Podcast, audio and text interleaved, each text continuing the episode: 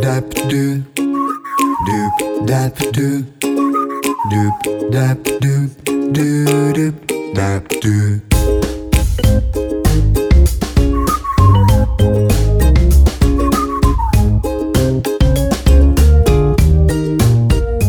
大家好，欢迎您收听高年级不打烊。今天有没有觉得一点不一样呢？今天是我们第二季的开始，所以我也换了一个片头的音乐，更轻松、更自在，就像高年级的生活一样，我们可以轻松的、有趣的、有规律的来过我们的生活。那也希望你喜欢。今天呢，是我一个人来跟大家聊天。我们今天并没有呃来宾。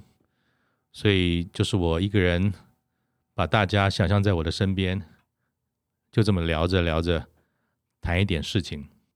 其实高年级不打烊，我们一路走来，很快我们过了一季。我们是从去年大概年底吧，还是一月初开始上。可是怎么样有这个节目的由来呢？我也想利用这个机会跟大家聊聊。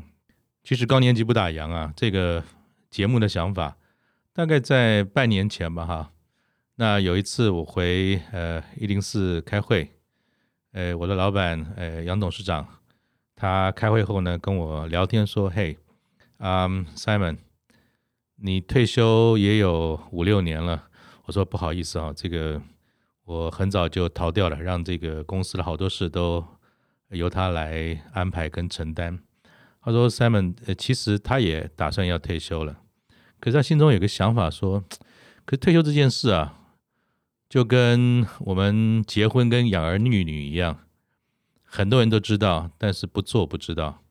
他说：‘Simon，你比较幸运啊，你早点退休。’他也想退休了，可是如果有机会可以跟大家聊聊退休的生活、退休的安排、退休的准备，呃，会不会是蛮好的？”那我想说，哎呀，我说这个我可能不是一个对的人选啊。那为什么呢？因为我是一个蛮随性的人啊。嗯，各位从这个音乐，从这个 podcast 内容，大概也知道，其实我觉得自在开心是过生活一个很重要的事情，很有规律，很有纪律，好像呢又是又回到了呃我们在企业里面或在工作上的这个过程，其实蛮有压力的哈。他说没有关系，你就试试看。我们一起来看看这样的一个呃节目呢，有没有机会可以呃让更多的声音被听到。我说好吧，可是我自己回到了这个家里面啊，从网络上去寻找一些 podcast 这个市场调查，我一看就有点担心了。为什么呢？那去年年底做了一个 podcast 的调查，上面是说。大概有百分之八九十以上的 Podcast 使用者啊，都是二十岁左右到三十五岁之间的。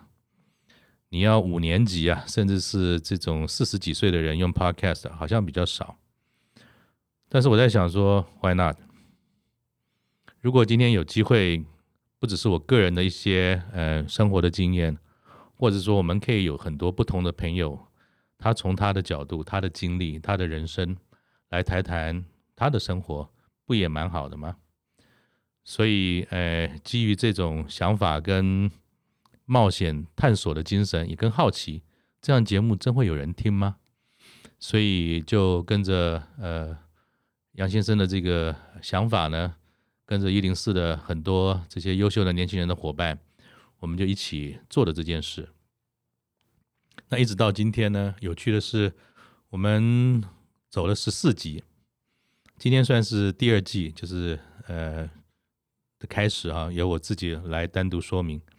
可是我们一路走来呢，我在看我自己瞎子摸象的这个过程啊，也蛮有趣的，也跟大家分享一下。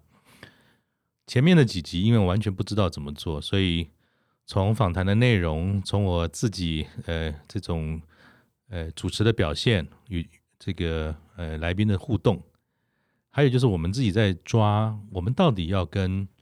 大家一起来聊天跟谈的时候是什么呢？一开始觉得好像要提供非常丰富的资讯，我们也觉得说好像有很多怎么做，如何做，没有讲得很清楚，所以某些时候来讲，也会有点担心跟沮丧。所以这也是一个很特别的经验。我们已经到了快六十岁了，我们还是在学习一件新鲜的事物。突然我发觉说，哇哦，原来从访谈当中看到这么多不同的这些前辈也好，或者是说不同行业别的人也好，有的是专业经理人，有的是夫妇，有的是退休之后呢，自己还创了业，这么多不同的面貌，好像也给自己的一些信心，说，嗯，其实。高年级真的不应该太早打烊。从这个做的节目过程当中啊，我们做了一个呃平均的这个调查。其实我们访谈的对象，其实有男士有女士，各行各业都有，各种职务都有，也有很早自己退休的，也有人完整的把他的职场的生涯走完，也有很多人是无意之间或者意外的被退休了，或者说各种的原因不得不离开了职场。我才发觉说，退休其实不是跟年纪有关。退休有很多时候，其实它就是一个社会的缩影，它也是你人生当中每一个人都会碰到的，只是它的方式不一样，它的做法不一样。那有句话说得好哈，计划赶不上变化。那你可能说赛上。在这整个节目当中，或者这过程当中，不是我们都一直在传递一个精神吗？我们对于退休的生活要做些准备，我们对于不期而遇的这种呃人生的意外，到了下半场可能还要做一些调整的时候，要做一些调试，甚至有非常多不同的这些呃访谈的来宾分享了他们怎么做，从寻找退休后的这些可以做的事情。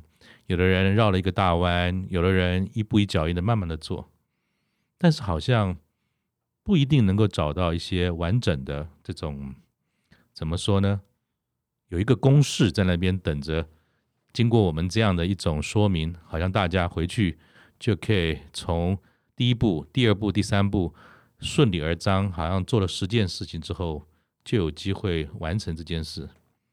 跟十二位不同的人物在第一季聊了，一直到今天，我的感觉说，其实事情跟我们想的真的不太一样。尤其是退休后的这个生活，好像自己也做了一些调试啊。我们常常说，退休退休，好像人生哈有个上半场，有个下半场，就跟打球一样，上半场打完了。胜负未明，有人领先，有人丢分。可是下半场好像要再拼搏一把，这个下半场打完就结束了。我记得在呃我们的这个节目当中，最后两集，我们很幸运的能够跟乐活大叔施老师聊天。他提到了一个他自己的想法，他说：“其实好像没有上半场跟下半场，重点比较像是说。”你的第三人生哈，是想要怎么过？施老师的定义是说，哎，第一人生呢，就是我们学习在校成长的过程；第二人生就是出了学校之后，我们进入了职场，为了生活，为了家庭打拼。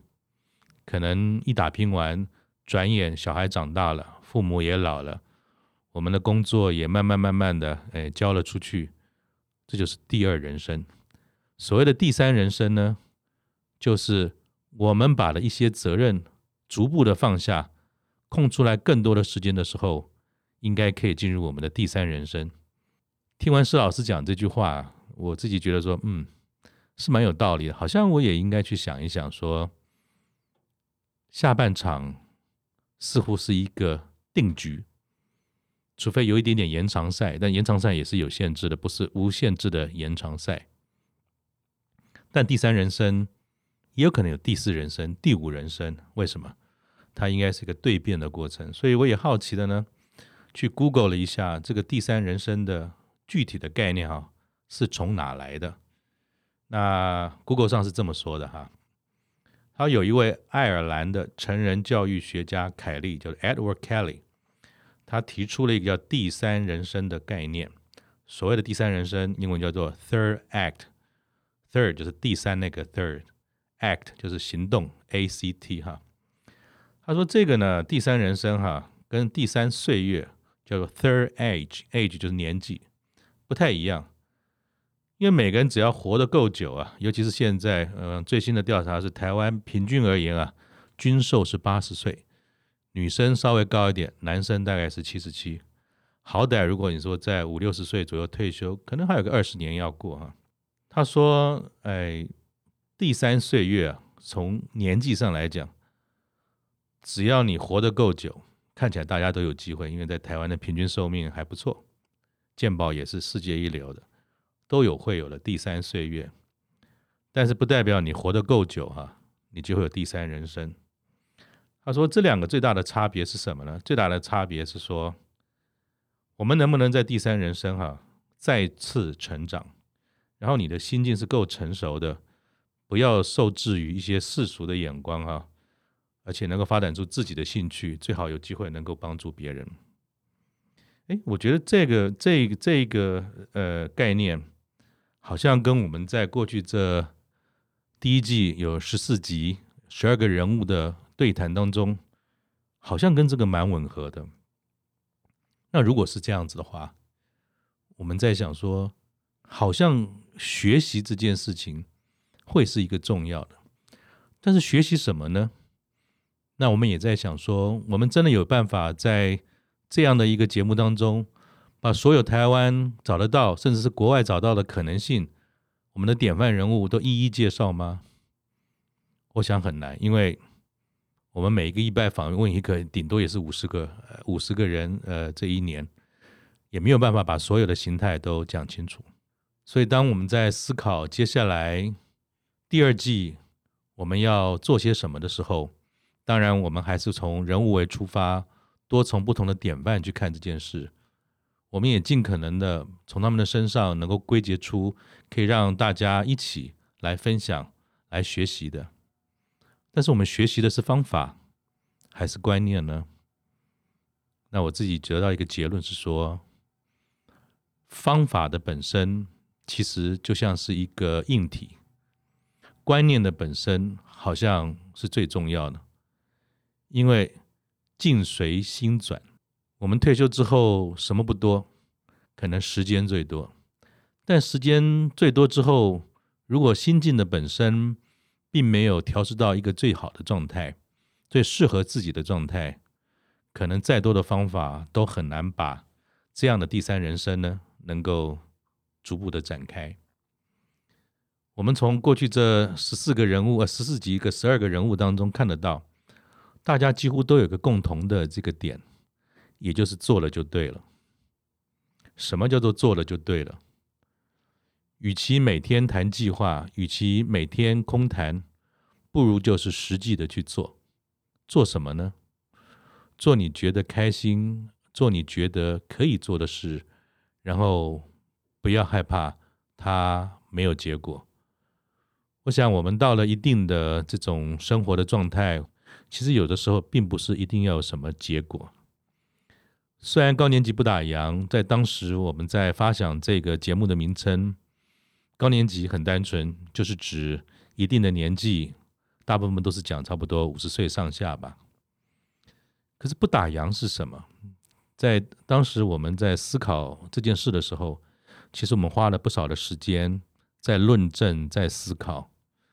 但是从第一季我们在不同的人物身上看到的，好像约略有个脉络，是说不打烊，它其实是有两个主要的事情在上面。激励着我们，提醒着我们，不要停顿，不要不改变，甚至是留在过去。一个就是生活的模式，另外一个可能就是生活以外的工作。那大家也会说，啊，退休就退休了，什么叫做工作？工作可能不外乎有两个目的嘛，一个是最基本的，他可能会有因为劳力时间的付出，他会有收入。这是经济型的活动，经济型的工作。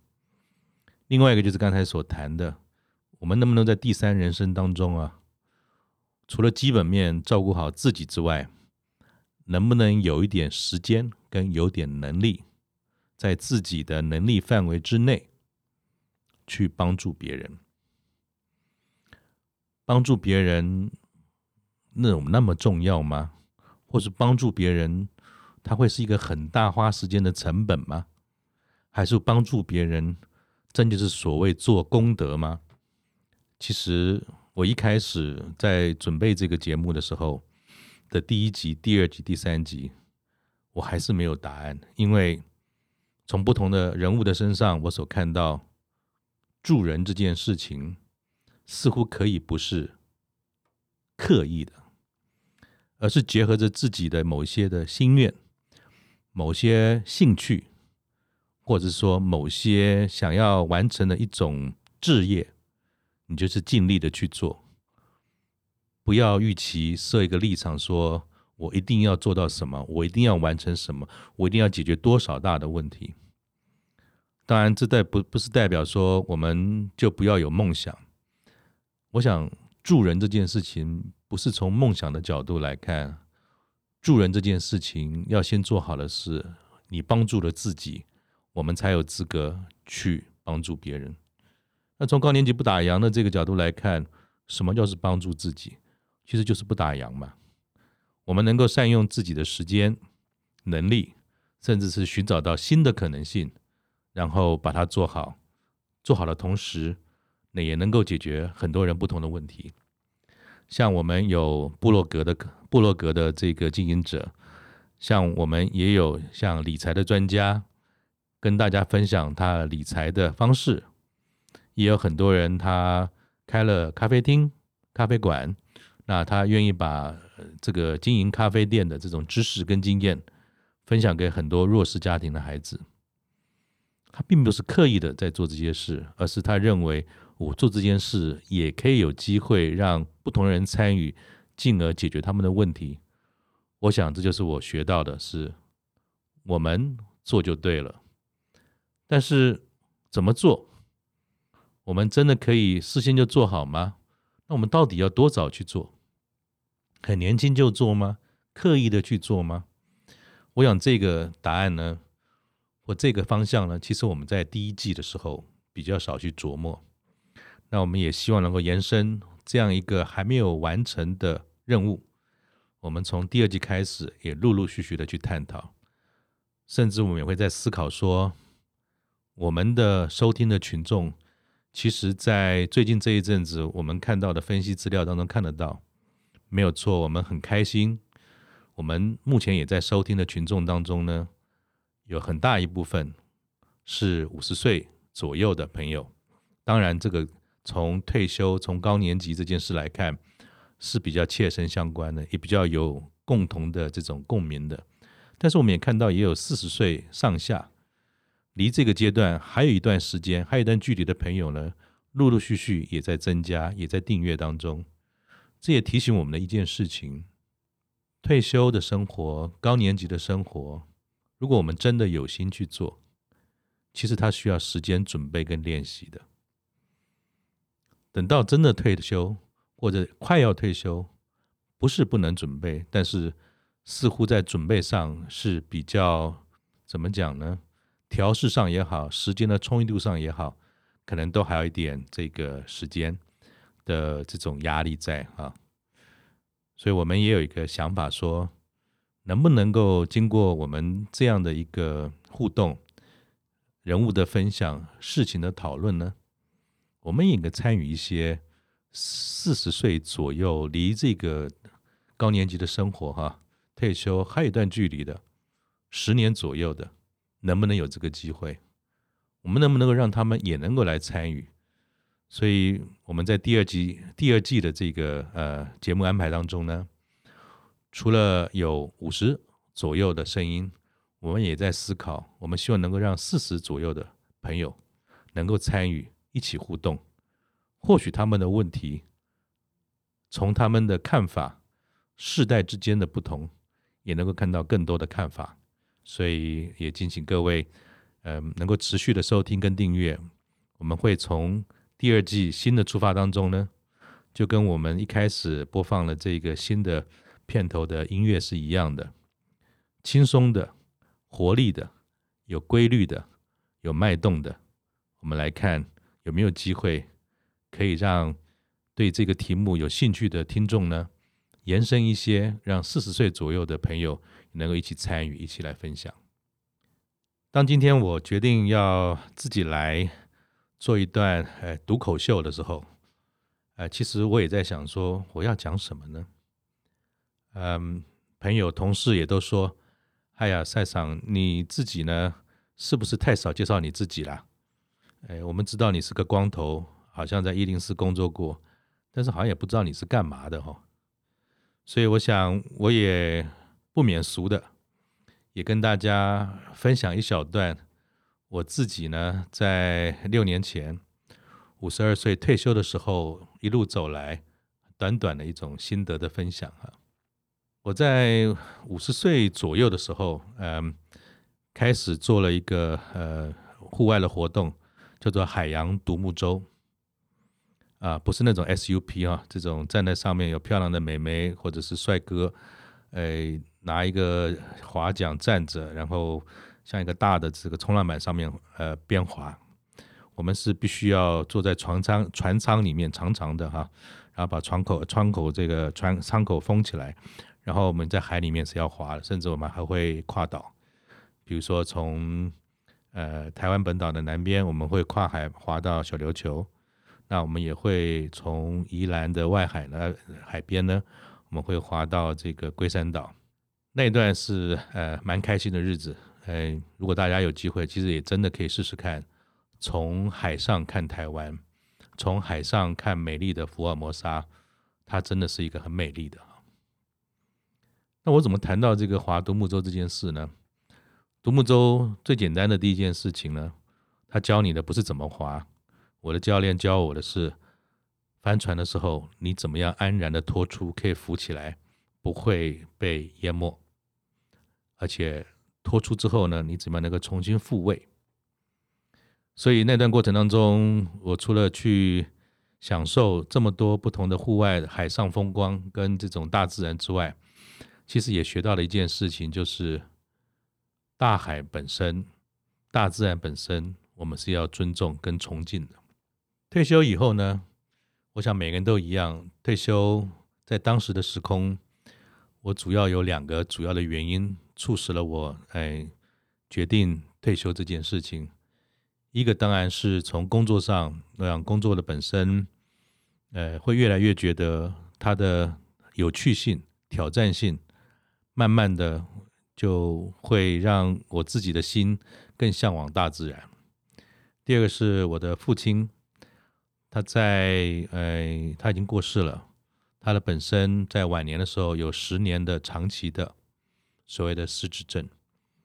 那他的这个失智症的现象呢，也让我的母亲或者我们这些子女家人在照顾面相上也要花不少的时间，从心里面、从生理面、从情感面都有相当多的这种付出跟压力吧。所以我在五十二岁退休之后，有一段时间就是放轻松。哎，反正可以想到的放轻松，大概我都做了。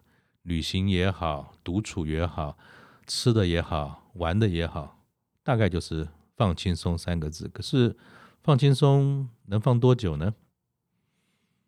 后来我发觉说，好像时间上，如果今天。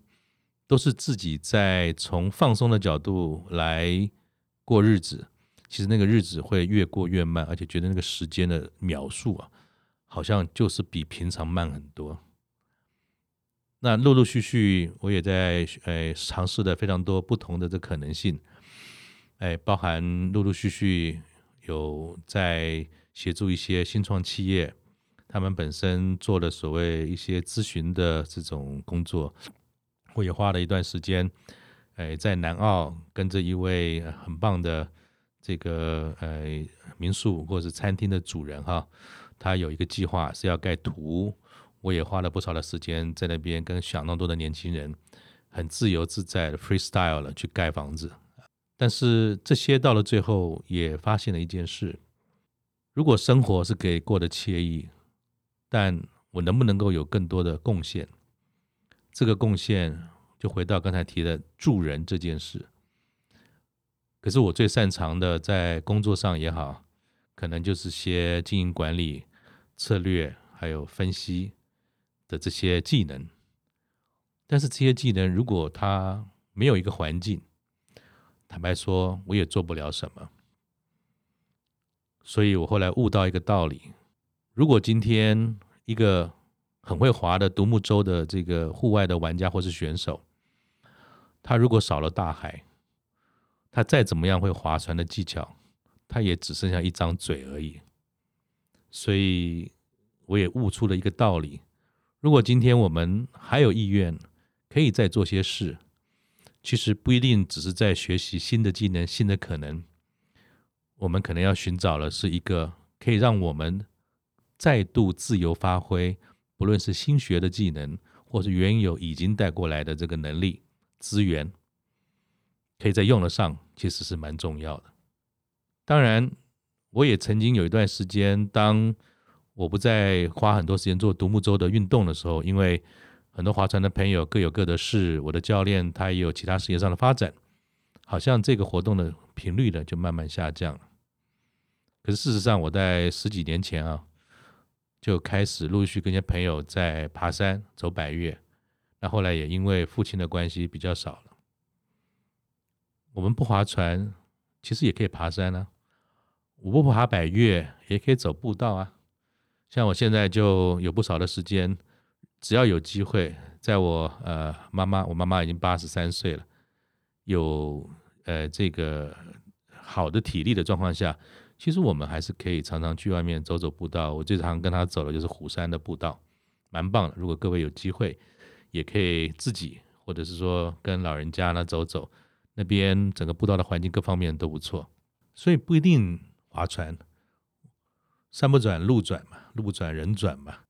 退休后有很多的可能性，你不一定要把过去会什么就一定要持续下去，而是你可以寻找另外一个可能性。就像划船一样，不划了，留下了美好的记忆。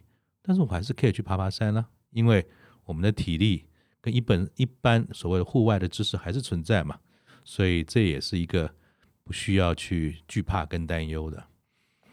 更有趣的是，我因为做了这个 podcast，然后我妈妈呢，她是一个非常有趣的这个呃老人家。她在两年前呢，买了一个 iPad，然后她陆陆续续呢，在 iPad 上面呢，寻找学习怎么样做画画，从素描到这个水彩画，他都很棒。然后前两天呢，我还帮他安排了说怎么样来听这个呃 Podcast，他也很有趣啊，很捧他儿子的场，所以几乎他把每一集啊。都有专心的在听，啊，还给我很多的这个指点跟指教，哎，蛮受用的。可是有一天，他来问我一句话，他说：“为什么你们都没有访谈那个八十岁的高年级啊？”突然我愣了一下，我说：“妈，我们目前的高年级就设定在五十岁，顶多六十岁啊，没有到八十岁啊。”他说，也提醒我的一件事，他说：“我跟你讲啊，我现在走出去哈。”人家都以为我才七十岁，其实我已经八十岁了。而且我跟我的朋友讲说，我会用这个手机呢查资料，而且呢还会用这个 iPad 呢能够听我儿子的 Podcast，这不是很棒吗？跟我一样的很多诶，那你们老是找那那年纪那么小的五六十岁的，好像没有真正把高年级有发挥出来。我一听，突然也是五雷贯顶，真的耶。我们把高年级哈，如果今天只放在像我们这种五六十岁年轻的高年级，或者是晚辈的高年级，忽略了更年长的这些资深的前辈，其实也是蛮可惜的。因为他们在人生的智慧上，他们在怡然自得上，我想有非常多更多不同的面向上的探讨。所以，嗯，如果我们的这个节目会继续做下去的话，妈妈，你的这个心愿，我一定会完成它。我们会开始陆续去访谈，甚至像他一样的这样年纪的这个高年级，我得到了一个结论。其实分享，它也是一种学习哦。分享不是一种看起来是利他，但是好像学习这件事情，它会带给我们利己。怎么说呢？